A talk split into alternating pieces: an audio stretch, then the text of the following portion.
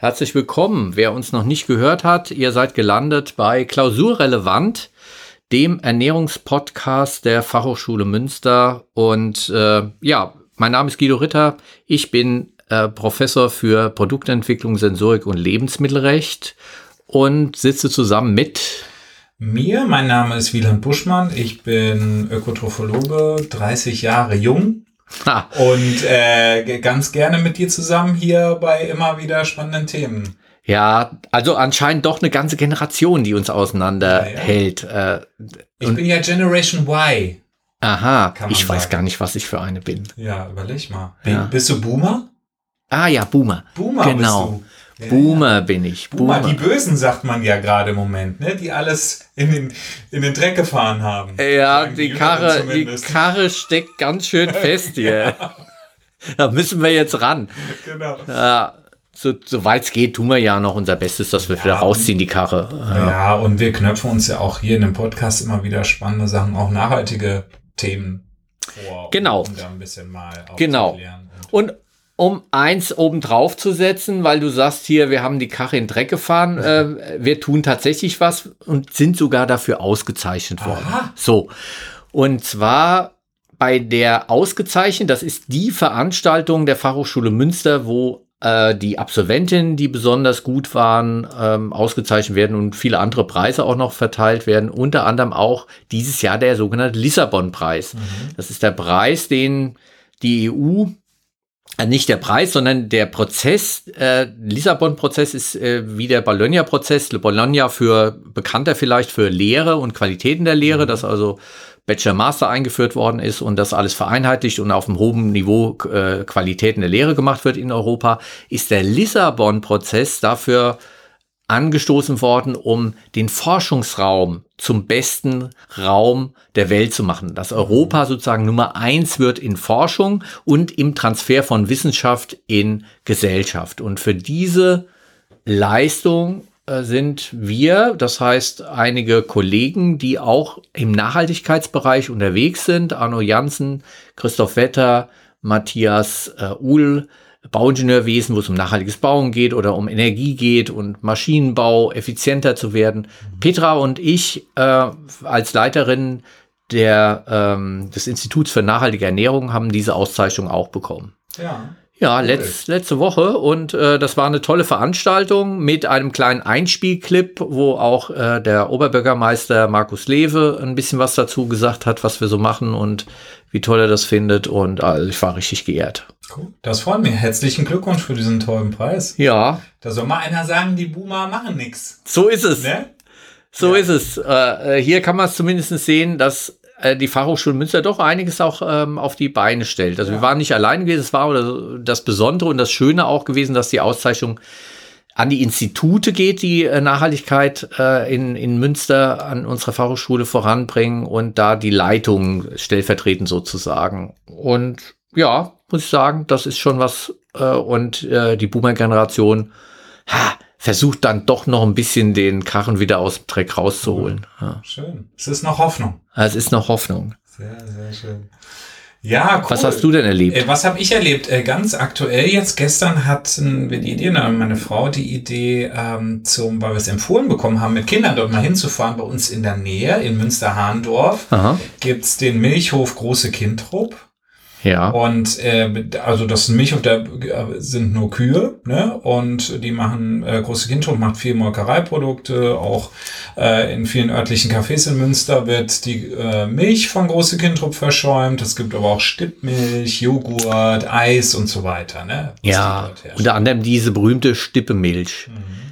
Äh, die für dieses Münsterland oder hier oben für Norddeutschland so bekannt ist auch als Besonderheit. Also es ist, äh, so habe ich es gelernt von Slow Food, dass das also eine Milch ist, die man auf äh, das Fensterbank gestellt und dann hat die so langsam Fäden gezogen, ist so Dickmilch geworden. Und mhm. kurz bevor sie richtig Dickmilch geworden ist, äh, leicht gesäuert war, hat man die dann runtergenommen, bisschen Zucker, Zimt und dann als Nachtisch mhm. gegessen. Und das machen die noch so, und zwar nicht, dass sie auf die Fensterbank stellen, das ist äh, mikrobiologisch dann doch nicht mehr so ganz standardisiert und HCCP-Konzept, aber gerecht, aber ähm, sie machen eine Konsistenz, in diese Stippmilch, die wirklich fantastisch ist. Leicht körnig, ein bisschen dick, äh, nicht ganz Joghurt, auch nicht Quark, so dazwischen. Ja. Ich finde es fantastisch, ja. Ja, und das ist so eine, äh, ob das wohl eine geschützte Ursprungsbezeichnung kommen, bekommen würde, so Stippmilch? Äh, ich glaube schon, ich glaube schon. Es mhm. müsste jemand einreichen und ja. müsste dann auch äh, nachweisen, dass diese Art der Herstellung und äh, die Rezeptur und das, wie es gemacht wird, mhm. äh, relevant war über Jahrzehnte und dass es auch heute noch dieses Produkt gibt. Und da ja. gibt's halt wirklich nicht mehr viele. Also ich kenne jetzt tatsächlich als Molkerei nur noch große Kindtrupp, die den, diese Stippmilch herstellt und auch unter dem Namen auch vertreibt. Ja, und äh, äh, tolles Konzept. Also wie, wie war das, als ihr dort wart? Genau, das, das Konzept ist sehr, sehr, sehr spannend. In den Stallmann, da gibt es eine kleine Bühne, da kann man dann reingehen, auch gerade mit den Kindern sehr interessant und guckt dann von oben in den Stall rein. Ja. Und sieht dann, also da waren bestimmt 200, 300 Kühe, äh, die dort da gerade drin waren, auch viele trächtige Kühe dabei. Äh, vorne draußen getrennt von den Kühen sind die Kälber, werden dort aufgezogen, weil die werden ja leider, ne, muss man ja sagen, wenn man die Milch will der Kuh, muss das Kalb getrennt werden von der Mutter, äh, sonst ähm, äh, kann man äh, damit nicht, nicht viel anfangen mit dem, was da dann übrig bleibt. Und äh, naja, auf jeden Fall stehen die Kälber alle nebeneinander, also die sind nicht komplett isoliert von, von anderen Artgenossen. Ähm, und die kann sich die Kinder dann auch anschauen. Und dann sieht man eben die großen Kühe und die haben verschiedene Sachen. Also die haben viel Platz, Spaltböden sind da. Und die haben so Bürsten, größere Bürsten installiert. Also sie können sich zwischendurch massieren, wenn mhm. sie wollen. Ne, wenn sie irgendwas juckt, dann können sie mit dem mhm. Rücken lang oder mit dem Kopf oder so. Aber was, was da wirklich äh, revolutionär ist, das habe ich so noch nie gesehen, ist die Melkeinrichtung und die ist vollautomatisch mhm. und die Kuh kann selber entscheiden, wann sie gemolken werden will. Ach. Die geht dann quasi in so einen Gang, der ist dann mit Gittern abgetrennt, also sie kann nur diesen einen Weg gehen. Ja. Und ist dann ein Futtertrog, wahrscheinlich mit speziellem Futter, auch dass sie da so ein bisschen hingelockt wird. Ne? Und dann frisst die da und dann gibt es einen Roboterarm, der mit einer Sensortechnik schaut, wo der Euter ist, ne? ja. misst immer hoch und runter und zur Seite und so und guckt, äh, äh wo, wo der Euter sein kann. Und dann klappen diese, sagen wir mal, diese Saugvorrichtungen für die äh, Zitzen klappen aus und saugen die Zitzen an. Wahnsinn. Und melken dann die Kuh, während ja. sie frisst. Und das habt ihr auch gesehen, also das, das könnt ihr euch gesehen. anschauen. Ja, super. Das kann man ja gesehen, äh, sehen als Besucher und wenn dann die Kuh, ich glaube, aufhört zu fressen oder so, die kann dann ein Signal geben, dann fährt er, koppelt er sich ab, fährt weg. Die, ähm, die Bürsten, die, also vorher wird der Euter auch von dem Roboter angesäubert, bevor die äh, äh, Saug äh, Ja, das muss ja alles hygienisch sein. Genau, das ist wichtig. Und auch das äh, wird dann nochmal sterilisiert und abgedampft, ja. auch vollautomatisch, diese Bürsten, dass die auch wieder sauber sind zum nächsten Einsatz. Und die Kuh kann dann vorne wieder rausgehen. Dann kam die nächste und da standen die Kühe einfach an, an diesem Teil.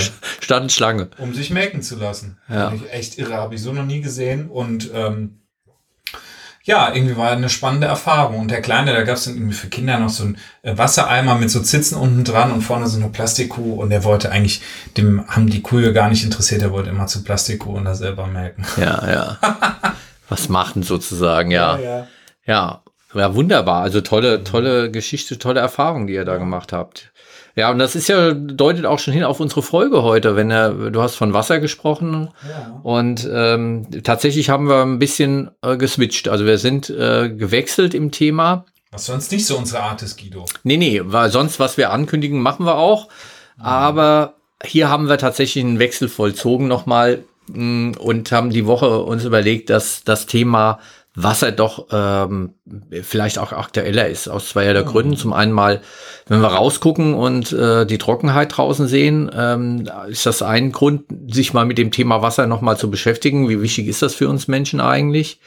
Und äh, das Zweite ist, äh, dass wir hier in Münster den Schlauraum haben für die nächsten Wochen. Mhm. Das heißt, ähm, die Stadt Münster zusammen mit der Uni und der Fachhochschule äh, stellt im öffentlichen Raum mh, hm, Räume zur Verfügung oder Zelte oder auch die Solaris, auch unser Solarboot auf dem Aasee, wird zu einem Hörsaal. Mhm. Und äh, die Forschenden tragen zu dem Thema Wasser, also das Ganze heißt Grund, Doppelpunkt Wasser, äh, tragen äh, zu ihrem Thema, das mit Wasser dann auch zu tun hat, dann vor. Also was hat Wasser mit Stadt zu tun, was hat Wasser mit ähm, Bauen zu tun und äh, also ganz verschiedene Themen. Gestern war ich in der Überwasserkirche. Dort gab es eine oder gibt es jetzt die nächsten Tage noch weiter eine Lichtinstallation von unserer Designkollegin Cordula Hessebart, die eine fantastische äh, Akustik, Sound und Lichtinstallation da zum Thema Wasser ähm, äh, da einbringt. Äh, lohnt sich also auf alle Fälle. Und Ursel Warburg, meine äh, Kollegin für Ernährungswissenschaften und ich werden am Mittwoch starten. Und wo kann man euch sehen? In der Stubengasse sind wir. Mhm. Das ist in der Mitte von Münster.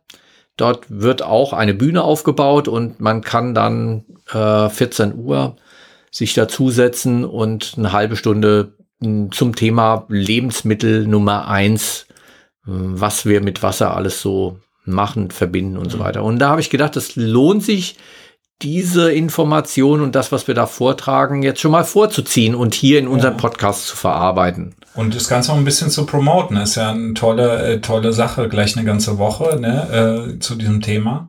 Genau. Und äh, ich habe sogar im Insta auf Instagram, ich folge ja auch der FH Münster, da gab es auch ein kleines Video von Petra Teitscheid. Ja. Da ging es um Avocados, dass wir ja Avocados auch alle so lieben und ein spannendes, ja, auch vielleicht Superfood in Anführungszeichen, äh, was wir gerne auf unseren Toasts essen, mit pochierten Eiern am besten, aber äh, was halt eben auch da für ein Wasser, ja, wenn man es so nennen will, Wasserfootprint dahinter steckt, ne? Wie viel ja, kostet denn das, wenn wir ein Avocado essen an Wasser? Absolut. Also ähm, Avocado, ähm, ähm, ja, das lässt sich eigentlich nur noch toppen mit den tierischen Produkten. Also wenn wir an Käse, Butter oder mh, ja, als krasses Beispiel ist dann mit 15.000 Liter mh, äh, Rindfleisch. Mhm. Das ist also der Wasser, Wasserrucksack, der größte Wasserrucksack, den wir ja. irgendwie haben. Leider auch Kaffee. Kaffee hat auch eine enorme Negativbilanz, was es ja, angeht. Kaffee, Kakao ähm, ist deutlich auch im Wasserverbrauch. Also ist ein Luxusprodukt. Ja, ja ist einfach so. Ja. Äh, und äh, das, das spielt auch eine Rolle. Ähm, aber wir werden uns vor allem mit dem Thema heute nochmal beschäftigen. Wasser, bevor wir dann nächste Woche dann das nachholen, was für heute vorgesehen war, Verpackung. Mhm. Also nächste Woche dann oder nicht nächste Woche, nächsten Podcast dann Verpackung. Und äh, heute werdet ihr also zu Hause äh, in eine wässrige Folge. Eine leicht verwässerte Folge. Oder leicht verwässert vielleicht ja, sogar, genau. ja. Ja, das ist im Prinzip der Einstieg. Und ähm, wer also mehr noch an äh, Ideen oder Dingen über Wasser vielleicht uns auch noch mitteilen will im Nachgang, klausurrelevant at fh-münster.de gerne auch nochmal eure Gedanken zum Thema Wasser uns mitteilen und äh, ihr bekommt auf alle Fälle eine Antwort. Ja, und jetzt Guido, äh, jetzt lass uns doch mal, ähm, wir haben lange nicht mit ein paar Mythen mehr aufgeräumt, deswegen will ich jetzt einfach mal die Frage stellen, weil ich glaube, das ist auch für viele Zuhörer immer noch nicht ganz klar, äh, wie viel Wasser äh, soll ich denn jetzt am Tag eigentlich trinken? Ja, weil es doch äh, da auch äh, Ideen gibt, dass man besonders viel Wasser trinken muss, mhm. äh, um genügend Wasser zu sich zu nehmen. Ja. Ähm, also es ist tatsächlich so, dass wir von Wasser extrem abhängig sind, weil wir, mh, hm, je nachdem wie alt wir sind, äh, hauptsächlich auch aus Wasser bestehen. Also mh, hm, wenn wir äh, Kinder sind, haben wir einen eine äh, Wasserbilanz von ungefähr 75 Prozent, die wir aus Wasser bestehen.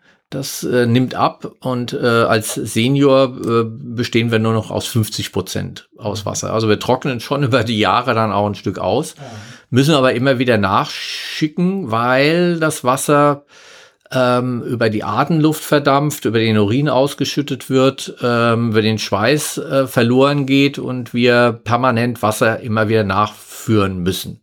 Ja, also bei Luft ist es so, dass man äh, sagt, äh, drei Minuten ohne Atemluft und dann ist Schluss. Äh, bei Wasser sind es drei Tage und bei Essen drei Wochen. Das ja. ist so die dicke Daumenregel sozusagen, äh, wie lange man ohne ohne Wasser auch vielleicht auskommt. Drei, mhm. drei Tage, ja. Also es ist nicht so lange. Wir müssen also permanent nachschießen. Und ähm, Wasser ist schon auch mitverantwortlich, dass wir ähm, auch leistungsfähig sind. Mhm. Ähm, bevor wir sagen, wie viel Wasser wir trinken müssen, was denkst du denn, wie viel Verlust an Wasser denn ähm, notwendig ist, dass du dich nicht gut fühlst? Also wenn du in Prozent. Frage.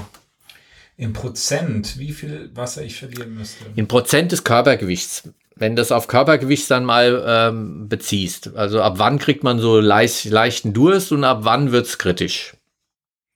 Mhm.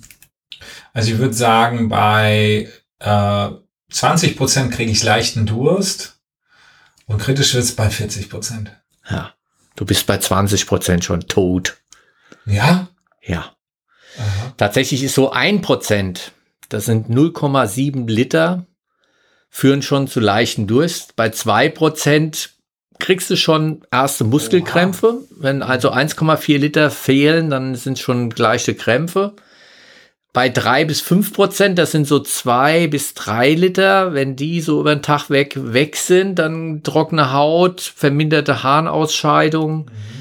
Ähm, 10 Prozent sind dann schon sieben Liter und da ist schon Schwindel und Kopfschmerzen angesagt. Also wird es schon kritisch und bei mehr als 15 Prozent über 10 Liter ist dann Exitus.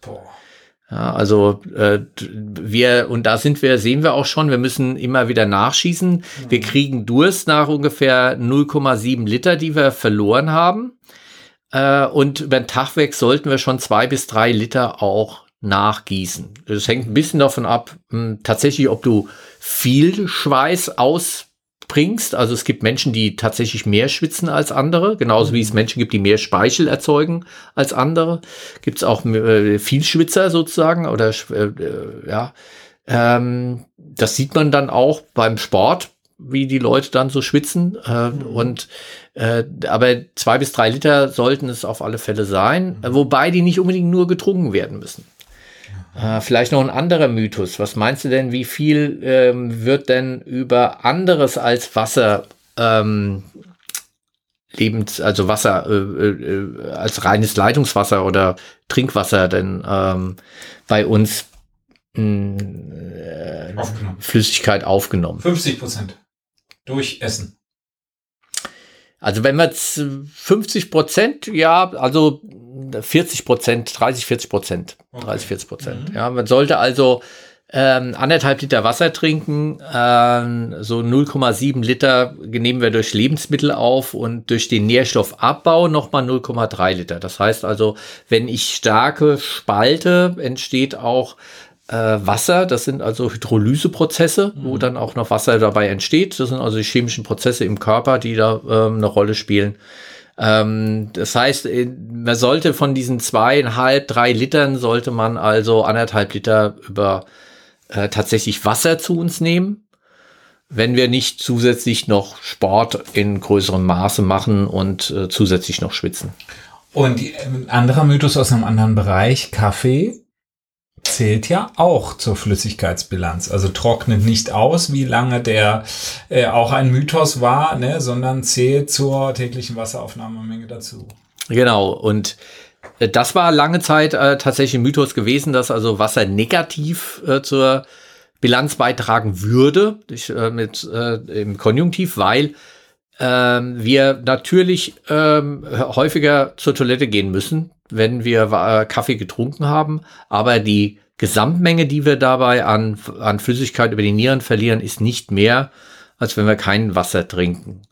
Und äh, dass das schon lange ein Mythos ist äh, oder auch beziehungsweise auch schon anders gesehen worden. Äh, Franz Kafka hat äh, schon, äh, es gibt ein Zitat von ihm zu dem Thema, ja, Kaffee dehydriert den Körper nicht, sonst wäre ich schon längst Staub. Ja. ja, da sieht man also, dass äh, äh, Im Gegenteil, also ich Kaffee entzieht also dem Körper kein Wasser, sondern er wird eher positiv sogar äh, zugewandt und ähm, ja, Kaffee, die äh, gesundheitlich fördernden äh, Effekte hm, gehen ja auch in die Richtung, dass man sogar sagt, Kaffee hat also eine ganze Menge Positives auch beizutragen. Mhm. Also das ist auch ein Mythos, mit dem wir aufgeräumt haben an der Stelle. Und vielleicht noch ein weiterer Mythos, wenn es um Ernährung und Wasser geht, ähm, der berühmte Chemielehrer-Mythos. Ah, ich weiß, worauf du anspielst. Ja. Und zwar äh, eine, ein Wasser, was man eigentlich sonst nur zum Bügeln nimmt oder für chemische Experimente. Das destillierte Wasser. Ähm, da wurde doch immer gesagt, wenn ich das trinke, dann trockne ich aus. Ja, oder starbe, die Zellen platzen oder mhm. sonst irgendwas. Also destilliertes Wasser, äh, so ist der Mythos, auf keinen Fall trinken, äh, weil ansonsten ist sofortiger Tod. Was ist denn destilliertes Wasser überhaupt?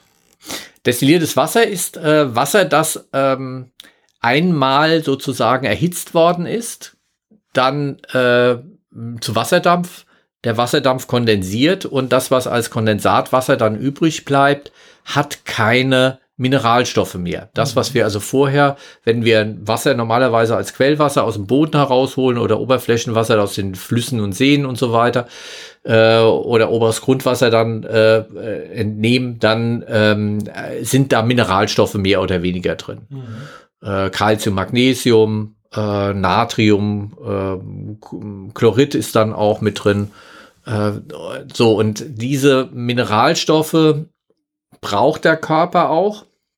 Das ist also auch ein Grund, weshalb wir Flüssigkeit auch wieder zuführen. Äh, das heißt, wenn ich permanent destilliertes Wasser trinke, habe ich schon ein Problem. Mhm. Aber wenn ich äh, ähm, einmal ein Liter destilliertes Wasser trinke, dann ist das nicht weit weg von manchen Tafelwassern, die es auch äh, in, äh, in der Flasche zu kaufen gibt. Also manche von den gerade französischen Tafelwassern äh, von großen Konzernen sind quasi destilliertes Wasser. Ja, ja da gab es doch auch mal von, äh, erinnerst du dich noch an Bonacqua? Da gab es noch auch ein Tafelwasser, was auch äh, eine Zeit lang sehr gehypt war, aber letztendlich eher nicht so hochwertig war letztendlich, letztendlich weil kaum Mineralstoffe drin waren. Ja, also Tafelwasser ist tatsächlich eine äh, Mischung aus Trinkwasser und Mineralwasser.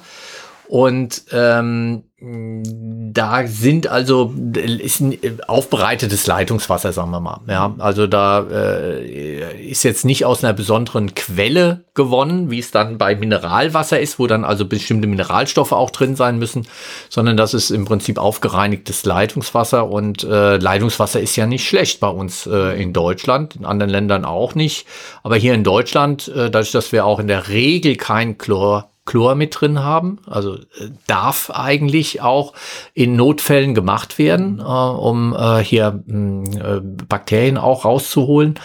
Äh, aber in der Regel ist es nicht geklort. Anderen Ländern haben wir ja geklortes Wasser, was dann auch schmeckt nach, äh, ja. nach dem, das haben wir hier in Deutschland nicht. Wir haben Leitungswasser, was in hervorragender, hervorragender Qualität ist, obwohl du, du es oft hier verschmähst, wenn wir im Podcast hier sitzen. Das Leitungswasser hier? Ja. Ja, das schmeckt auch komisch. Also irgendwas ist da an der Mineralienzusammensetzung, was mir nicht passt. Ich glaube, es ist viel zu hart. Ja, also Münster hat tatsächlich hartes Wasser. Wir haben äh, verschiedene Quellen, aus denen wir Wasser bekommen. Äh, und äh, die äh, Wasserhärte, das ist so ein äh, Bereich, der hm, wichtig ist auch für technisch äh, einsetzbare Geschichte von Leitungswasser, was jetzt also Geräte angeht. Mhm. Ähm, wo erhitzt wird, also ähm, äh, Spülmaschinen oder ähm, Waschmaschinen, wo mit heißem Wasser, Wasserkocher und so weiter.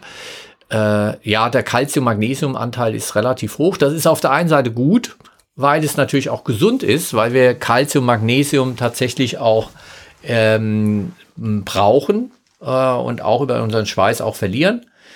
Äh, auf der anderen Seite ist es natürlich Punkt eins geschmacklich, ähm, hat es eine besondere Note. Man kriegt also diesen, diesen äh, salzig ähm, Geschmack, der auch ähm, hartes Wasser, manchmal auch ein bisschen äh, wie abgestanden auch ein bisschen schmecken kann, äh, wenn so diese, diese harte Note sehr besonders hart. Äh, und äh, ja, das ist dann letztendlich Geschmackssache. Mhm. Es gibt tatsächlich auch Veröffentlichungen äh, zu dem Thema Sensorik von Wasser. Mhm. Die Franzosen haben da eine ganze Menge gemacht. Ja, äh, warum auch nicht? Weil dort natürlich mit äh, Danone und Nestle die weltgrößten ähm, äh, Flaschenwasserverkäufer auch sitzen. Mhm. Und äh, da gibt's eine sehr schöne Veröffentlichung, die ich auch in die Shownotes dann mal reinstelle, von Pascal Schlich, der äh, hier äh, äh, sowohl ein deskriptives Panel draufgesetzt hat, das heißt beschreibend gewirkt hat, äh, welche Begrifflichkeiten man da auch äh, nehmen kann, wie man auch Menschen schulen kann, Wasser richtig zu beschreiben. Äh, und dann auch ähm, eine temporale hm, Dominanzanalyse gemacht hat. Das heißt also über die Zeit weg geguckt hat, wie ihr Wassergeschmack sich im Mund entwickelt. Aha.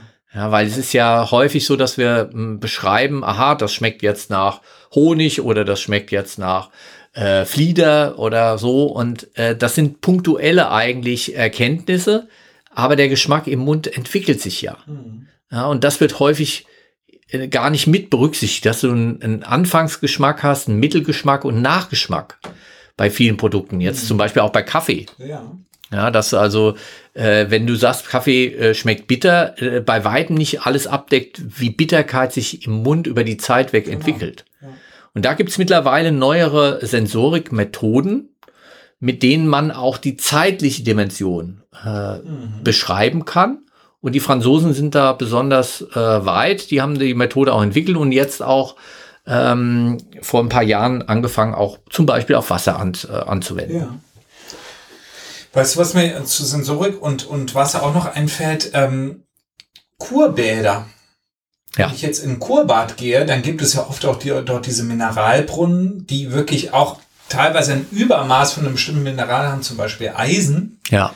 Und der schmeckt echt, es ist irre. Das kann wahnsinnig salzig sein und, und halt eben auch dieser Eisengeschmack, der auch so dominant ist, den man vielleicht kommt, wenn man eine Wunde hatte und die abgeleckt hat und auch das Eisen aus dem Blut äh, geschmeckt hat, dass Wasser auch so krass schmecken kann, wenn das angereichert wird. Wenn's ja, das ist ja dann natürliche Quellen, die dann, äh, wenn sie dann in, in Kurbädern sogar als Heilwasser mhm. äh, verkauft werden, das ist eine besondere Qualität von Wasser, die auch dann äh, aus unterirdischen Vorkommen äh, gewonnen wird. Und äh, da sind bestimmte Zusammensetzungen von Mineralstoffen drin, und äh, zum Teil auch therapeutische Wirkungen, die da nachgewiesen zum Teil auch sind. Ähm, früher war es ja so, dass auch ähm, ähm, uranhaltiges Wasser als Heilwasser zum Teil verkauft worden ist. Das ist heute nicht mehr äh, möglich, aber gab es auch radioaktives Wasser. Ja, ja klar, aus aus äh, ähm, aus den äh, Quellen unten aus der Erde heraus kann es auch äh, sich anreichern mit radioaktivem Uran und es gab einige Quellen, die dann also besonders da äh, sogar hervorgehoben haben, dass sie da einen höheren Urananteil haben. Okay, ja. Und es gibt natürlich auch äh, Besonderheiten, wenn wir an äh, Babynahrung und Babys denken, mhm. äh, weil nicht jedes Wasser ist für Kleinstkinder geeignet. Da muss also besonders auf Nitrit, Nitrat geguckt werden. Da haben wir in Deutschland generell auch mit unserem Leitungswasser ein ähm, Problem. Also die ähm, Wasserbehörden und die Wasserämter, die äh, bereiten unser Wasser auf. Wir haben nämlich viel zu viel Nitrat in unserem Grundwasser. Mhm. Und äh, um das Nitrat herauszuholen, weil wir dürfen da äh, eine Menge von äh, 50 Milligramm auf keinen Fall überschreiten, äh, muss also Millionen von äh, Steuergeldern eingesetzt werden, um dieses äh, Nitrat wieder aus dem Grundwasser rauszuholen. Nitrat kann zu Nitrit werden. Nitrit ist im Prinzip der gefährliche Stoff. Und äh, Kleinstkinder haben keine Möglichkeit, äh, wenn Nitrat drin ist äh, und das über Mikroorganismen zu Nitrit wird, das wieder zurück zu reduzieren zu äh, Nitrat. Mhm. Und äh, denen fehlen also ein paar Enzyme. Und deshalb ist das für Kinder besonders kritisch, weil das Nitrat im Körper zu Nitrit werden kann, dann eine sogenannte Blausucht auch auftreten kann. Mhm. Also auch bei Kleinstkindern, Babys sollten keinen aufgewärmten Spinat essen. Mhm. Ja, äh, für uns Erwachsene kein Problem. Damit können wir gut auskommen und umgehen. Wir können das äh, Nitrit verarbeiten. Ist nicht gut, aber es ist nicht lebensgefährlich für uns, aber für Kleinstkinder ist es problematisch und auch über Wasser können wir zu viel von diesem Nitrat, Nitrit zu uns nehmen. Und deshalb gibt es spezielles Wasser, das dann auch ausgelobt wird für äh, Babynahrung und für Babys da auch geeignet. Kann man also auf den Flaschen dann auch nachlesen. Spannend, wo du noch Heilwasser gesagt hast, eben gerade, da trinkt meine Frau nämlich auch gerade sehr gerne, weil es gibt wirklich äh, Heilwasser in Flaschen abgefüllt und das muss tatsächlich sogar, das ist gar kein Lebensmittel mehr, sondern ein Arzneimittel, ja. weil teilweise die Mineraliengehalt so hoch ist, dass es, ja, wie du gesagt hast, äh, therapeutische Wirkung haben kann. Und dann muss es nach, auch nach dem Arzneimittelgesetz zugelassen werden. Exakt, exakt. Da ist hier nämlich äh, eine amtliche Anerkennung notwendig und eine Zulassung auch notwendig. Mhm. Äh, also Heilwässer sind tatsächlich eine ganz besondere Gruppe von Wasser in unserem Spektrum. Ansonsten haben wir Trinkwasser, das ist unser Leitungswasser, super gut in Deutschland, super gut. Ja, also da äh, geschmacklich kann es mal härter oder weicher mhm. sein, also aber ähm, wirklich bis zur äh, bis zum Haus. Also äh, die Hausleitungen werden nicht mehr überprüft, aber bis zum Haus ist die ähm, das äh, äh das Wasseramt sozusagen zuständig dafür, der Wasserversorger zuständig mhm. für die Qualität, auch die hygienische Qualität.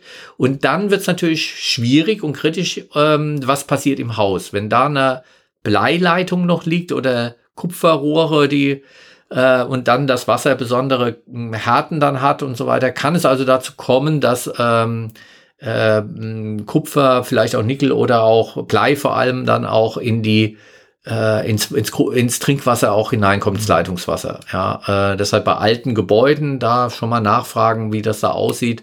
Äh, das hat aber nichts mit dem Wasserversorger und mit der eigentlichen ähm, äh, Güte unseres Leitungswassers zu tun, mhm. sondern das ist im Prinzip gut.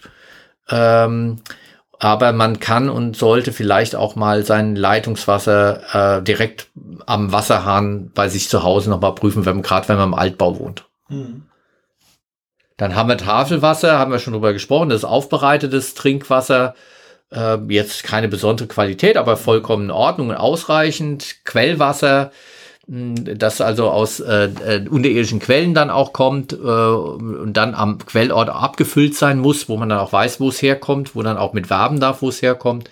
Mineralwasser, was einen bestimmten Mineralbereich äh, dann auch hat, Mineralien dann auch enthält und äh, dann unser Heilwasser am Ende. Mhm. Das sind also die verschiedenen Qualitäten von Wasser, mit denen wir ähm, zu tun haben. Und Deutschland ist Wasser, Mineralwassertrinkerland sozusagen. Mhm. Wir trinken hier vor allem äh, Wasser aus Flaschen. Komisch, wo, wo wir doch auch, im, und da gibt es in den vielen Dialekten ja auch immer einen, einen Begriff dazu, äh, Kränchesheimer gerne trinken. Ja. Kränchesheimer aus dem Kran, also ha oder Hanewasser oder Kraneberger. Kraneberger, Was ja. Kennst du? Für ja, aber bei uns ist es nicht üblich, dass im Gastrobereich ähm, Leitungswasser auf dem Tisch steht. Findest ja. bei uns kaum. Hm. Das ist in, in südlichen Ländern äh, gang und gäbe. Wenn in Italien, Spanien, dann kriegst du erstmal äh, Leitungswasser auf den Tisch hm. gestellt.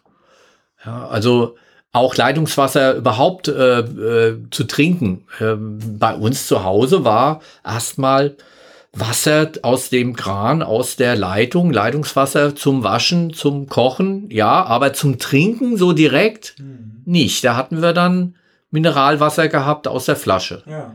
Wir haben unglaublich hohe Dichte an Mineralbrunnen. Äh, Firmen, die uns in Wasser in, in, in, Flaschen auch abfüllen und wir trinken das, äh, wir Deutschen trinken das sehr gerne. Wir sind da irgendwie drauf gepolt. Mhm. Und das impliziert irgendwie so unterschwellig, dass Leitungswasser ja doch nicht so ganz fürs Trinken geeignet ist. Was Quatsch ist. Leitungswasser ist hervorragend und günstig. Ja. Da gab es nämlich auch mal von Stiftung Warentest, erinnere ich mich nochmal, da ging es darum, äh, was ist die günstigste Alternative zu Flaschenwässern, ja. äh, womit man wirklich sehr viel äh, kohlenstoffhaltiges Wasser erzeugen kann, eben mit diesen Wassersprudel Geräten, ne? Ja. dass man einfach Leitungswasser nimmt, in diesen Behältern dann eben aufsprudelt und man sich viel Kisten schleppen spart, äh, beziehungsweise anrufen bei Lieferdiensten etc. Ähm, und da echt günstig bei wegkommt. Ja, das ist äh, tatsächlich was, was schätze, was so ein Liter Wasser hier in Münster kostet. Wenn du den hier so über ein Leitungswasser, ja. Hm, ein Liter, mhm. 0,7 Cent. Ah, 50 Cent.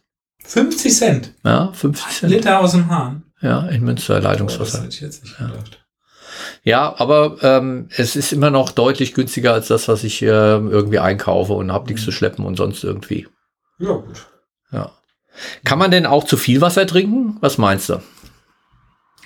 Ich habe mal, ich meine mich zu erinnern, bei Dr. Gardemann mal in der Vorlesung gesessen zu haben und er sagte, irgendwann kriegt die Niere Probleme, wenn man die ganze Zeit Wasser reingibt, wird die Niere so durchgespült, dass sie irgendwann nicht mehr richtig die, äh, ja, die, die, die den Harnstoff, glaube ich, ne, produziert die. Ja. Ne, dass, sie, dass der zu verwässert ist. Irgendwann. Äh, ja, also mh, auch das gibt ein Problem nachher mit den Nieren, aber der Körper an sich hat ein, ein großes Problem, wenn wir zu viel trinken. Und zwar äh, der, der, der tatsächlich auch schon immer mal wieder beschriebene Todesfall, dass äh, gerade bei Sportler, Leistungssportler, äh, Langlauf-Athleten äh, denken, sie müssen ganz viel vorneweg schon trinken und dann während des äh, äh, Wettkampfs und dann am Ende auch noch mal so richtig drei, vier, fünf, sechs Liter. Mhm. Und dann kann es nämlich tatsächlich zu einem äh, zu viel an Wasser dann kommen. Ähm, und der, äh, das Problem ist zu wenig Natrium im Blut. Mhm.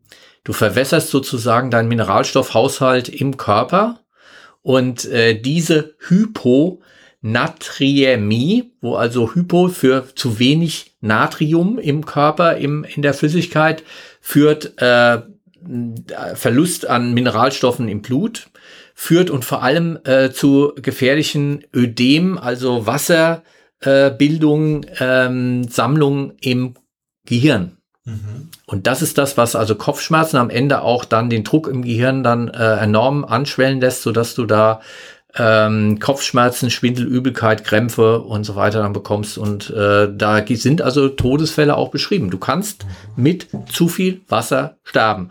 Und das passiert auch immer mal wieder, gerade äh, wenn es also auf einen Schlag fünf Wasser, Liter Wasser trinken, kann dich umbringen. Mhm. Und da ist egal, ob es destilliertes Wasser ist oder ob es äh, ganz normales Wasser ist. Und wenn du isotonische Flüssigkeiten trinken würdest, weil dann wird sich ja der Mineralienhaushalt nicht verändern. Nee, das wird nicht reichen. Mhm. Das wird nicht reichen. Einfach der, der Wassergehalt ist einfach zu hoch und äh, du müsstest dann eine hypertonische Lösung dann irgendwie reinführen. Und selbst das würde den, die Kapazität sozusagen sprengen, die du an Möglichkeiten hast, um hier die Konzentration außerhalb und innerhalb der Zelle aufrechtzuerhalten. Also das wird nicht reichen. Du kannst Menschen also mit zu viel Wasser und Flüssigkeit umbringen. Auch bei Tropfleistungen, deshalb auch diese im Krankenhaus, wenn du einen Tropf angelegt bekommst, eine, eine zu schnelle ähm, Flüssigkeitszunahme äh, führt zu Kopfschmerzen und Schwindel, Übelkeit und so weiter und äh, kann also richtig Probleme hervorrufen. Mhm. Auch das muss angeglichen werden, dass das also nicht zu schnell alles geht. Du kannst nicht einfach ähm, in unseren Körper Wasser sozusagen reinbringen. Du äh, verdünnst da an, an verschiedenen Stellen einfach viel zu schnell. Und das kann auch nur durch Trinken von Wasser äh, schon hervorgerufen werden. Also Achtung, äh, solche Experimente, dass man sagt, jetzt trinke ich dann nach dem Sport mal auf einen Schuss dann fünf Liter Wasser, weil mein Körper braucht das vielleicht. Quatsch. Mhm. Ja, also äh, schon ein bisschen dem Durst nachgehen, wobei wir den Durst auch ein Stück weit verlieren, so im, im Laufe unseres Lebens. Für also Alter vor allem, ne? Alte, ältere Menschen trinken nicht mehr so viel. Genau, das Durstempfinden verliert sich so ein bisschen. Äh, und ich kann mich noch als Kleinkind erinnern, ich weiß nicht, wie es dir geht, dass du so richtig, so richtig Durst gehabt hast nach dem mhm. Sport. Mhm. Ja, also dieses tolle Gefühl oder dieses äh, essentielle Körpergefühl, dass du nach dem Sport nach Hause gekommen bist und hast gesagt, jetzt habe ich so viel Durst. Ja, also da, äh, äh, dieses Gefühl hatte ich schon lange nicht mehr. Aber gern auch bei mir ist es immer was Sprudeliges mit Kohlensäure. Ja. So nicht was ohne sondern so richtig was, was äh, auch bitzelt. Ja, auch das ist äh, spannend. Du kannst also über Kohlensäure Mundgefühl erzeugen. Das ist ja auch das Schöne auch bei ähm, äh, Limonaden, wenn Limonaden richtig viel Kohlensäure enthalten. Ich liebe das. Mhm.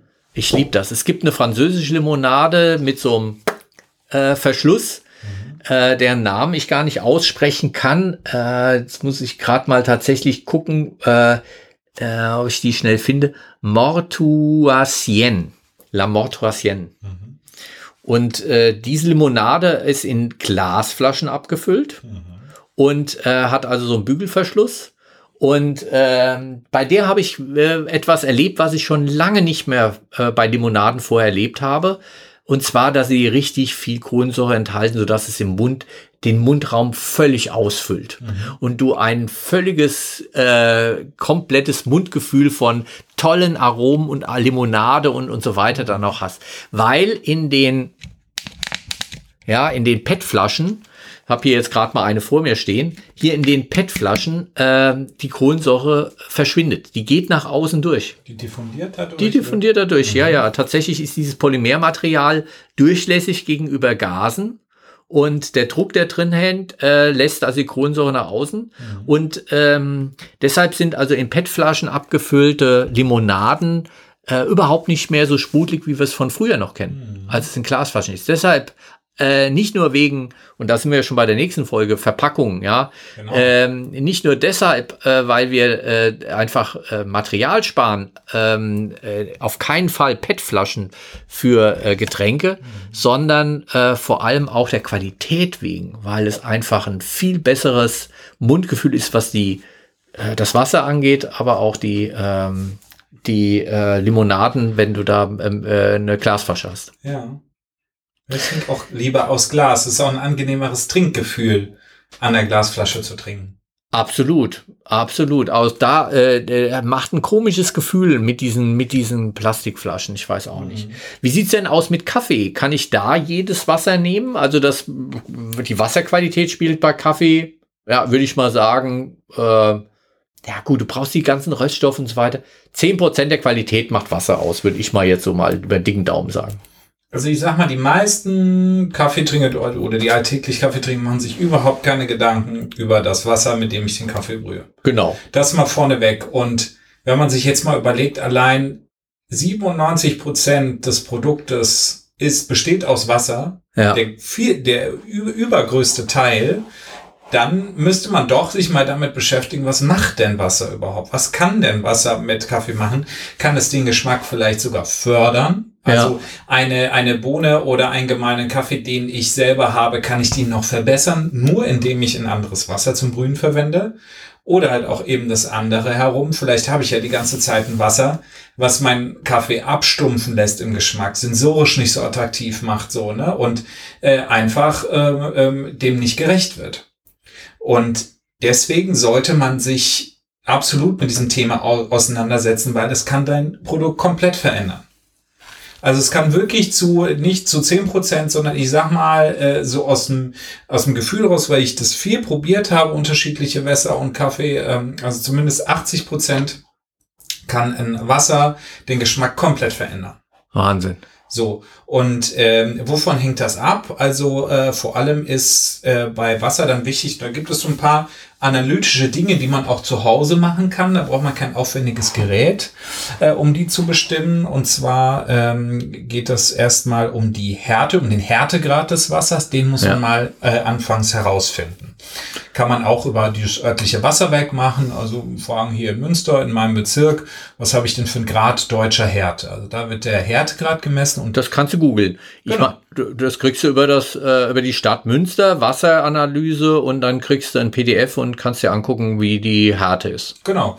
Und dann, sagen wir mal, aus Faustregel würde ich sagen, wenn ich ein sehr hartes Wasser habe, dann sehe ich auch schon am Wasserkocher, verkalkt der viel schneller. Ja. Habe ich ein weiß, äh, weicheres Wasser, zum Beispiel in Osnabrück, da bin ich auch öfter, das ist sehr weich und da dauert es ewig, bis ein Wasserkocher verkalkt. Das ist schon mal das erste Anzeichen. Aber ähm, dann ist nochmal wichtig zu wissen, dass die Gesamthärte ähm, nicht allein für sich ein ausschlaggebender Parameter ist, an dem ich festmachen kann, wie mein Kaffee schmeckt. Okay, sondern Weil ich kann eine sehr hohe Gesamthärte haben, aber und jetzt die gliedert sich nämlich nochmal auf in zwei Punkte und zwar in die Carbonathärte ja. und in die Permanenthärte. Die beiden sind Bestandteile der Gesamthärte. Und ist die äh, Permanenthärte, also permanent heißt hier ähm, mit äh, Sulfat, Nitrit, äh, Nitrat und Chloriden zum Beispiel ja. äh, zu erwähnen, ist die Permanenthärte sehr stark prozentual. Dann habe ich sogar ein Gipswasser. Ja. Also dann kann mir, äh, dann habe ich sehr viel Ablagerungen in meinen Geräten, sei es der Wasserkocher, Vollautomat etc. Äh, und ich krieg wirklich ein sehr kalkig schmeckendes Wasser und auch äh, auf den Kaffee hat es einfach den negativen Impact, dass ich auch einen sehr bitteren Kaffee erzeugen kann. Auch wenn er von der Grundsubstanz gar nicht so bitter ist. Durch Ja, das ja. Wasser mache ich mir den nochmal extra bitter. Ja, ja. Und Ja. ähm, der andere, der Widerpart, ist dann das Hydrogencarbonat, was die Carbonathärte bestimmt. Und ähm, äh, je höher das ist, kann es mir auf der einen Seite äh, Geschmack bringen, Körper bringen ins Produkt, aber halt auch wieder harsch werden lassen und, und wirklich äh, bitterlich adstringierend sogar, auch wenn die Carbonathärte hoch ist. Ja. Und wenn sie niedrig ist, kann der Kaffee erstens mal sehr angenehm und äh, rund werden und auch feine Säuren äh, betont werden. Ist sie aber zu niedrig, wird der Kaffee flach und säuerlich. Ja, ja, ja. So, also so differenziert man dann allein schon mal nur diesen Härtebegriff, Ja. diese ganzen Sachen. Und da gibt es verschiedene Tools. Das ist äh, ganz spannend, ähm, sich so ein Set mal zu bestellen. Da kann man quasi titrieren zu Hause. Ja. Da hat man so eine Pufferlösung, nimmt eine Wasserprobe bei sich aus dem Hahn und tropft dann so lang von dieser Pufferlösung in sein Wasser, bis man einen Farb Farbumschlag hat. Ja. Zählt die Tropfen dabei und dann weiß man Gesamthärte. Mit einem zweiten Indikator kann man dann die Carbonathärte bestimmen. Ja. Abzüglich das nach die Wunderbar. Permanenthärte. Ja, oder wie gesagt, äh, die Wasseranalyse und äh, selbst diese Carbonat und ähm, Permanenthärte kannst du dir auch vom Wasserwerk äh, besorgen. Also da Genau. musst du vielleicht noch nicht mal titrieren zu Hause. Das geht auch, aber du hattest ja auch schon die Leitung abgesprochen, wenn, äh, angesprochen, wenn ich jetzt in einem alten Haus bin, kann es durchaus auch sein, dass Ja. ich dann halt eben da auch nochmal Ablagerungen mit, mit drin habe. Ja, also destilliertes Wasser wirst du sagen, würdest du sagen, ist für äh, Kaffee dann nicht geeignet. Habe ich mal in der Verkostung gehabt und das war sehr spannend. Wir hatten destilliertes Wasser, perfekt aufbereitetes Wasser über einen Wasserfilter, gut Ja. eingestellt mit Carbonat und Permanenthärte und ein sehr hartes Wasser. Das Ja. war ein Gütersloh, die haben ein wirklich ein sehr hartes Wasser aus dem Hahn. Und dann haben wir dreimal den gleichen Espresso in gleichen Einstellungen nur mit dem unterschiedlichen Parameter Wasser verkostet. So, und jetzt auf. So, Erzähl. und destilliertes Wasser, also nochmal zur Erinnerung, keine Mineralien Ja, lässt den Kaffee, den Espresso absolut abflachen. Ich habe eine flache Crema auch, also eine sehr schnell verschwindende Crema, sehr ja, dünn. ja. Äh, ich habe ein absolut flaches Ergebnis, wenig Körper, wenig Bitterkeit, also überhaupt nichts mehr drin, was den Espresso spannend macht. Ja. Sehr enttäuschend. Äh, wenn ich äh, dann das Gütersloher Wasser genommen habe, dann habe ich einen sehr, sehr kräftigen Espresso bekommen. Schokoladig könnte man sagen, aber er hat keine anderen feinen Nuancen mehr gehabt. Also es war dann eine Überbetonung auf den äh, Schokoladigen, auf dem Körper und auf der Bitterkeit dann. Und Okay. eben mit diesem äh, perfekt eingestellten äh, Gleichgewicht äh, mit Hydrogencarbonat und Permanenthärte, da war das halt wirklich dann ein schön ausgewogener, äh, mildfruchtiger Espresso, der auch einen schönen Körper mitbrachte. Ja, wunderbar. Und das hat einem, da muss man noch nichts mehr an seiner Maschine verstellen, sondern einfach sich mal mit, mit dem Wasser auseinandersetzen, was man da nutzt. Und um das mal zu testen, wenn man jetzt auch da jetzt sich auch nicht diese Titrierlösung bestellen will oder pH-Wertpapier, es gibt auch pH-Wert hat auch einen Impact, Ja, ähm, aber der ist Carbonat einen wesentlich größeren, äh, kann man auch mal mit Volvic, was ist in der Kaffeebranche, sagt man nämlich, Volvic hat so eine Mineralienzusammensetzung, die äh, eignet sich all over the world gleich gut für die Brühung von Kaffee. Ah, Das heißt, wenn man ein bisschen standardisieren will zu Hause und sagen will, hey, ich will jetzt wirklich mal, äh, wie meine Bohne oder mein Kaffee, den ich da habe, jetzt wirklich schmeckt mit einem guten Wasser, ne? also Referenzwasser sozusagen. Referenzwasser. Und dann nimmt Okay. man Volvic. Aus der Glasflasche. Ja, ich nehme es immer aus der Plastikflasche. Aus. Ja, Gibt's das in der Glasflasche? Keine Ahnung. Ich glaube nämlich nicht. Ah, ja, das gibt's ich in diesen äh, äh, äh, rechteckigen Ja, Flaschen.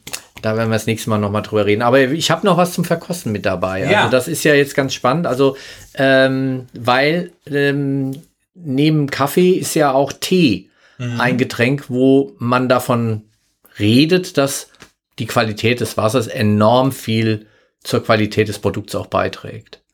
Äh, vielleicht sogar noch entscheidender ist äh, für die, äh, das Endprodukt als äh, beim Kaffee, weil es sensibler ist vielleicht auch, was äh, bestimmte ähm, Aromastoffe oder auch die Bitterkeit auch angeht und ähnliches. Also kommt vielleicht ein bisschen schneller durch, weil es einfach weniger Extrakt enthält und auch äh, viel fein, feiner ist in dem. Und da gibt es ja auch die Teezeremonie und es gibt in Japan auch ganz spezielle äh, Quellen, wo dann auch äh, Wasser auch äh, gefördert wird, wo man sagt, das ist das perfekte Wasser für Tee äh, und so weiter. Ähm, ich habe ein bisschen in den Teeblogs auch nochmal nachgeguckt, was so mhm. da Sache ist und habe also jetzt hier zur Verkostung zwei Wasser. Einmal unser Münsteraner Wasser und einmal ein Wasser, was äh, laut Teeblock-Einträgen äh, äh, besonders gut für Tee Aha. auch geeignet ist. Also auch ein Referenzwasser. Auch ein Referenzwasser. Mhm. Und äh, diese beiden habe ich jetzt äh, unter gleichen Bedingungen hergestellt, habe das jetzt vor dir hingestellt und äh, vielleicht kannst du schon mal äh, zur Optik was sagen. Also sind zwei äh, Gläser, die du vor dir hast. Und, und äh, man muss sagen, es ist ein kalter Tee. Also du hast ihn gebrüht, abgeseit und kalt werden lassen. Genau, es ist ein Jasmin-Tee äh, grün. Und äh, der ist jetzt, ähm, nee, du musst die beiden großen Gläser oder die beiden kleinen Gläser miteinander ah, okay. vergleichen. Genau, also die beiden sind jetzt die, die äh, zu vergleichenden. Oha. Also beide, beide Farben gehen ins bräunlich-grünliche. So, ja. Ne, würde ich beim Grüntier auch erwarten. In einem Glas habe ich auf jeden Fall einen höheren Braunanteil und eine trübere Flüssigkeit. Ja. Und in dem anderen habe ich echt ein klares, ja, ich würde fast sagen, Apfelschorle äh, von der Farbnote her, Apfelschorliges oder Apfelsaftmäßiges äh, gelbliches Grau. Genau. Äh, wie sieht's mit dem Häutchen aus? Also es bildet ja, es bildet sich ja auf. Ah, ja, äh, auf Kaffee, aber auch auf Tee vor allem, äh, so einen Belag. Ja. Der kann sich bilden äh, äh in Abhängigkeit, äh, du hast vorhin schon gesagt, es gibt also die Wasserhärte spielt dabei eine Rolle. Wie viel Calcium, Magnesium habe ich da mhm. drin? Und äh, der pH-Wert spielt also auch eine Rolle. Und ja. ähm, je nachdem habe ich also mehr oder weniger von diesem äh, Film, der sich sozusagen auch in den Teetassen dann absetzen kann, ja. was dann sehr unangenehm aussieht, was aber auch geschmacklich tatsächlich sich durchdrängt weil dieser ähm, Belag sich auch im Mund ausbreitet und dann auch den Mund belegt. Also es ist ja. echt unangenehm, wenn du diese Häutchen dann in den Mund bekommst. Finde ich jedenfalls. Ja, aber wo du sagst, also man sieht es tatsächlich auch ziemlich deutlich, dieses hellere, äh, ähm, durchscheinende, gelb-bräunliche äh, Glas hat nämlich so, also sieht fast aus wie Eisschollen obendrauf, ne, dieses Häutchen. Ne, fragmentierten Belag. Also beide haben es. Beide Wasser.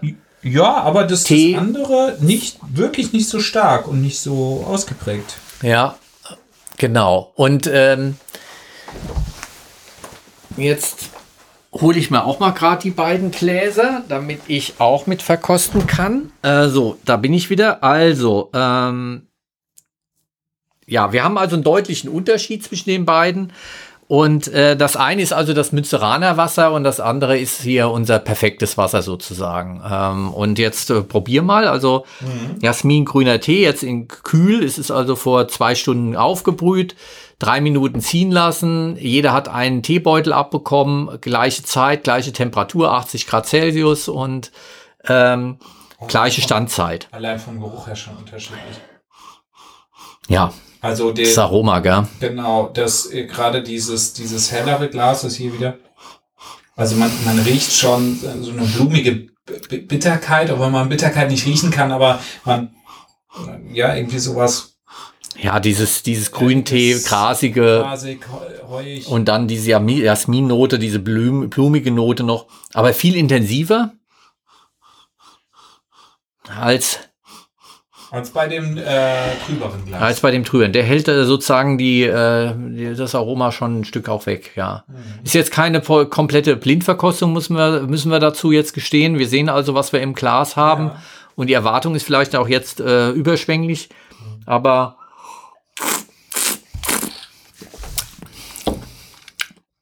So. Ja. Zwischendrin mal ein Wasser. Klassischer Jasmintee. Ja. Ist so ein bisschen trocken, leicht astringent vielleicht hinten am Mundraum, ne? Ja, aber. Hat so herbe Gerbstoffe.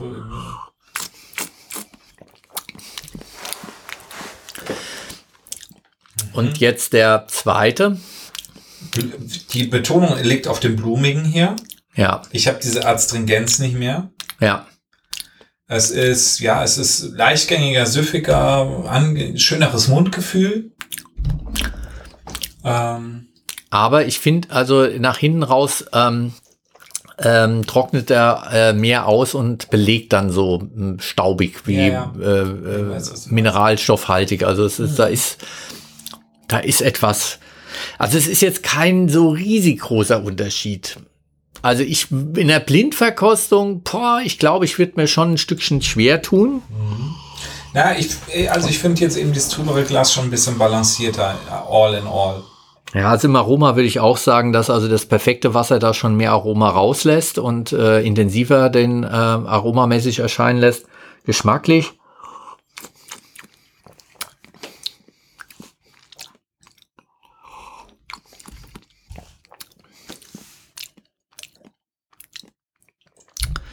Ist da. Mh, Bitternoten sind schon krass bei dem hellen. Bei dem hellen jetzt, bei dem ja. Hellen, ja. Ja, aber ähm, ja, Und das ist das perfekte Wasser des hellen? das ist das perfekte Wasser, Echt? ja. Hätte ich jetzt, äh, hätte ich tatsächlich jetzt an- andersrum getippt, muss ich sagen. Tja, was soll man sagen? Dann müssen wir doch noch mal eine größere Blindverkostung ansetzen. Ja, ich glaube.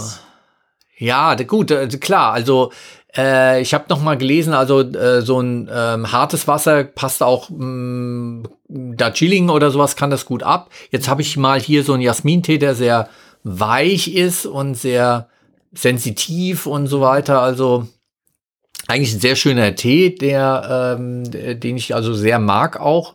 Ich finde es jetzt nicht störend mit diesen grünen Tee-Bitterkeitsnoten, weil ich die auch ein Stück weit erwarte, die also abgepuffert werden dann durch dieses härtere Wasser. Ähm, aber es wirkt weicher, ja, da gebe ich dir recht. Ähm, das härtere Wasser wirkt weicher. Ja. Äh, weiches Wasser bricht den Stein. Nee, da gibt's doch auch so eine das Wasser? höhlt Steht den Stein. höhlt den Stein Ja, oder so. Genau. Wie auch immer. Ja, äh, trotzdem spannend äh, und, und auch hier bei Tee, und das, das gibt uns doch auch mal den Aufschluss, es ist genauso wie, also wenn ich Wasser und Tee und Wasser und Kaffee gucke, ist genauso wie mit Wein kochen, da sollte man auch immer einen guten Wein nehmen, Ja, weil man schmeckt's im Essen einfach, was man reingibt. So, die Essenz, die ich reingebe, die kriege ich dann auch im Geschmack irgendwie zurück. ja. Und wenn ich davon Ahnung habe und wenn ich weiß, wie verhält er sich, dann äh, kann ich da wirklich einfach ein schönes Endprodukt erzeugen. Genau, also auf die Qualität des Wassers achten, gerade wenn man also besondere Produkte herstellt, Tee und Kaffee. Ja. Auch äh, zwei bis drei Liter am Tag sollte man trinken. Leitungswasser ist nicht schlecht, man kann sich an den Geschmack gewöhnen, Wieland. Also äh, auch wenn du unser Leitungswasser jetzt hier in der Fachhochschule nicht so magst, es ist es ist Geschmackssache. Tatsächlich ist es so, wenn ich irgendwo im Urlaub bin und da Leitungswasser trinke, bin ich erstmal irritiert, weil es nicht wie zu Hause schmeckt. Also man ist schon sehr an diesen Geschmack gewöhnt auch. Was war denn deine schönste Wassererfahrung? Wo hast du für dich im Moment das leckerste Wasser getrunken? Ah, das leckerste Wasser, das kann ich dir ganz genau sagen. Aha. Äh, und da- das schmecke ich noch sozusagen. Äh, und zwar war das äh, bei Interrail. Da war ich 20 und war Interrail unterwegs gewesen auf dem Weg nach Griechenland und wir hatten zu wenig Wasser dabei und sind die Balkanroute runtergefahren mit dem Zug äh, über Belgrad und dann äh, bis Thessaloniki und hatten so einen Durst, das glaubst du gar nicht. Und damals gab es noch kein Euro, da war noch Drachme und wir mussten erstmal Geld tauschen, bevor wir uns dann Wasser überhaupt kaufen konnten. Und ähm, mussten eine Nacht noch ohne Wasser auskommen. Und äh, äh, so ein äh, exzellentes Wasser wie damals bei diesem Kiosk, der direkt vor der Bank da Wasser verkauft hat, hatte ich in meinem Lebtag noch nie gehabt. Also das war äh, einfach ja der der Bedürfnis der Bedürftigkeit entsprechend ja. Ja. Ach, cool. Ja, und bei dir? Geschichte. Bei mir war es, äh, ich glaube, ich war 15, 16, wir waren auf Skifreizeit Langlauf Ja. in Tirol. Und ich wollte nicht Alpin machen, da hatte ich tatsächlich zu viel Schiss vor den ganzen Abfahrten. Ich habe Langlauf gemacht. Also wirklich sehr lange Ebene in der Loipe. Man, man, man läuft viel, guckt viel Landschaft, aber verbrennt auch ordentlich Kalorien auf der einen Seite und man wird auch richtig durstig. Ja. Und dann sind wir irgendwann an so einer kleinen einsamen Hütte eingekehrt und da gab es halt eben, also es war alles verschneit und vereist und so. Und es gab aber einen kleinen Brunnen, der sich direkt aus einer Quelle aus dem, aus dem Berg, aus den Tiroler Bergen gespeist hat. Oh. Und das Wasser, das war eiskalt und das war einfach so pur und so lecker und es war einfach echt genial. Wahnsinn, ja. Und da komme ich noch mal zum Punkt, äh, was ich dir noch fragen wollte mit dem Kaffeewasser. Ich habe auch gelesen, dass es unglaublich wichtig ist, frisches Wasser zu nehmen. Dass also äh, der Sauerstoffgehalt, der in frischem Wasser, wenn es also aus dem äh, Hahn dann kommt oder wenn es einfach frisch eingegossen wird, wo ähm, und äh, deutlich noch mal einen besseren äh, Geschmack bringt als abgestandenes Wasser. Dass man also auch auf frisches frisch gezapftes Wasser sozusagen auch äh, Wert legen sollte. Frisch gezapftes Wasser. Immer gut, tatsächlich in, in der Wasserschulung, die ich hatte, war das gar nicht so das Thema. Mhm. Da ging es echt eher um die, die, die Mineraliengehalte, aber ähm, ja, es ist auch so, also wenn ich, äh, wenn ich auf dem Vollautomat was teste oder im Wasserkocher, wenn wir unser tägliches Cupping machen, das Wasser, was noch drin ist in den Boilern und Kochern, das kippe ich auch immer aus und mache frisches Wasser rein. So, ne, einfach aus, aus dem Gefühl heraus. So, ne, aber ja. Kann man machen. Ja, weil Wasser kann natürlich auch schlecht werden. Ja? Also es gibt tatsächlich äh, zwei bis drei Tage sollte man Wasser auch aufgebraucht haben aus einer Wasserflasche. Aha. Weil äh, es gibt Mikrobiell ja genau Thema? ja ja es gibt eine Reihe von Mikroben, die sich äh, äh, pudelwohl fühlen im Wasser und von dem wenigen, was da drin ist, sich auch gut ernähren können. Und wir wissen dabei weit noch nicht, was da für Mikroben drin sind, weil wir suchen ja nur nach ein paar wenigen, wenn wir äh, Pseudomonaden zum Beispiel sind so Wasserkeime, die äh, auch in reinem Wasser da irgendwie, das sieht also klar aus und trotzdem sind da ein paar Bakterien noch drin, die richtig fies sein können. Äh, um, und, da, und es gibt also unglaublich viele Arten von Mikroorganismen, ähm, die wir gar nicht auf unseren Platten züchten, wenn wir äh, mikrobiologisch untersuchen, sondern wir züchten immer einen bestimmten Nährstoffbereich, äh, um da die gerade auch die pathogenen Keime dann auch zu finden. Aber äh, wenn man mal genauer hinschaut und mal auch andere Nährstoffe äh, dann zum äh, Wachsen der Mikroorganismen aus, äh, und dann merken wir aus Wasser nehmen, dass in Wasser unglaublich viel äh, Leben drin ist. Auch in einem guten Leitungswasser ist unglaublich viel Leben drin. Äh, aber da guckt niemand nach und da muss man spezielle Nährböden haben, um das überhaupt erstmal festzustellen. Aber weißt du, was wir mal hier im Mikrobiologie-Praktikum nämlich machen? Da hat eine Studentin ja. diese, du kennst bestimmt, die haben viele Studenten dabei, auch Tipp an euch da draußen, solltet ihr mal überprüfen, die mit dem integrierten Strohhalm, ja. Kunststoffstrohhalm. Ne? Da wird oft einfach, oh, die ist leer, da fülle ich einfach nach und konsumiere das über Wochen, ne, ohne die Flasche mal so richtig auszuspülen, geschweige denn abzukochen. Ah. Und dann hat sie halt eben gerade auch aus diesem Röhrchen einen Abstrich genommen und aufgestrichen. Boah. Also das war die kontaminierteste Probe, die wir da äh, äh, auf, auf dem Tisch hatten. Biofilm. Die war wirklich Biofilm. Die war wirklich geschockt und die äh, und dann haben wir überlegt, hm, okay, gut, sie ist jetzt nicht krank geworden davon, aber man sollte, äh, es ist schon empfehlenswert, auch gerade diese integrierten Strohhalme wirklich mit einer Bürste und wirklich heißem, am besten vielleicht ja. kochendes Wasser, äh, mal wirklich richtig sauber zu machen und regelmäßig alle zwei bis drei Tage und nicht äh, nach einer Woche erst. Ja. Weil sich da, wie du sagst, die Flaschen stehen dann rum auf der Fensterbank, werden warm, abgestandenes Wasser drin, so eine mit der Zeit, gerade in diesem Innenraum. Puh. Ja, ja, und äh, wir sehen es ja auch in Wasserbehältern, die äh, an ähm, Kaffeeautomaten angeschlossen sind oder sowas, was da an Biofilm sich bilden kann mhm. über die Zeit weg, obwohl du gar nicht äh, irgendwelche Nährstoffe da sonst was reintust, mhm. sondern dass sich da von sich aus so eine Flora dann ausbreitet. Mhm. Die wird zwar gerade auch im, im äh, Wasserbereich, wenn wir über Kaffee reden, dann nochmal erhitzt. Also ähm, ja. gesundheitlich am Ende im Kaffee kein Problem, weil wir den Kaffee ja richtig schön heiß machen. Aber äh, lecker ist das mhm. auch nicht. Und in die Kaffeemaschine, in diese Kaffeeautomaten mal reingucken, ui, da kannst ja. du aber auch manchmal sagen, oh je, ja. Mhm. Also da. Ähm, Frag nicht nach Sonnenschein, sag ich. War nicht. Aber wonach ich dich jetzt frage, ist, ich habe gehört, es gibt eine neue Innovation aus dem Food Lab, eine neue ja. Produktentwicklung. Gut, also ich plauder, plauder mal aus dem Nähkästchen. Tatsächlich haben wir also äh, eine, eine Neuerung jetzt, die äh, atemberaubend ist einfach. Und zwar haben wir es tatsächlich geschafft, ein Produkt zu schaffen, das äh, nach jahrelangem Versuchen endlich äh, die lästigen Dihydrogenmonoxidmoleküle ähm, uns hat entfernen lassen. H2O konnten wir komplett aus Wasser entfernen und haben jetzt trockenes Wasser hergestellt. Und der Vorteil ist, der Knaller ist, das wird den Getränkemarkt absolut revolutionieren. Kein schweres Schleppen mehr von Wasserkisten. Du nimmst einfach dein trockenes Wasser. Es ist bequem, es ist leicht, für unterwegs super geeignet, 99 Prozent weniger Gewicht. Äh, nachhaltiger geht's gar nicht. Äh, und am Ende, du musst es nur noch mit Wasser aufgießen und fertig ist das Getränk. Ha? Ist das ein Das Knaller? Die Lösung für alle Probleme, Guido. Genau, wesentlich besser als nasses Wasser und äh, für uns, äh, wir, wir sind also äh, drauf und dran, das als Dry Water auf den Markt zu bringen. Ja, also so ein ja. kleines weißes Pülverchen und dann gibt's nur noch Wasser zu noch und Wasser fertig drauf. ist das Wasser. Ein Geniestreich. Ja, fanden wir auch, fanden wir auch. Ich bin noch nicht ganz durchgedrungen, dass wir es tatsächlich, ähm, die anderen sind nicht alle so überzeugt. Weiß ich gar nicht warum. Ja, komisch. Ja. Also, top Nun gut. Idee. Gleich Ich Starter. find- Bei der Höhle der Löwen vielleicht mal oder so. Ja. Trockenes Wasser. Ja. Also äh, mal zu, äh, äh, draußen an den Geräten. Ähm, würde uns mal interessieren, ob ihr trockenes Wasser kaufen würdet und was Und ihr davon fordert hält. jetzt euer Testkit an. Bei uns. Glasurrelevant.fh-münster.de So ist es. Nächste Woche dann äh, alles um Wasser drumrum. Also wenn wir Wasser transportieren, brauchen wir eine Verpackung. Das brauchen wir bei vielen Lebensmitteln und äh, Fluch oder Segen. Nächste Woche, äh, nächstes Mal. Nächste Woche. Nächstes Mal. Gut. Bis dahin.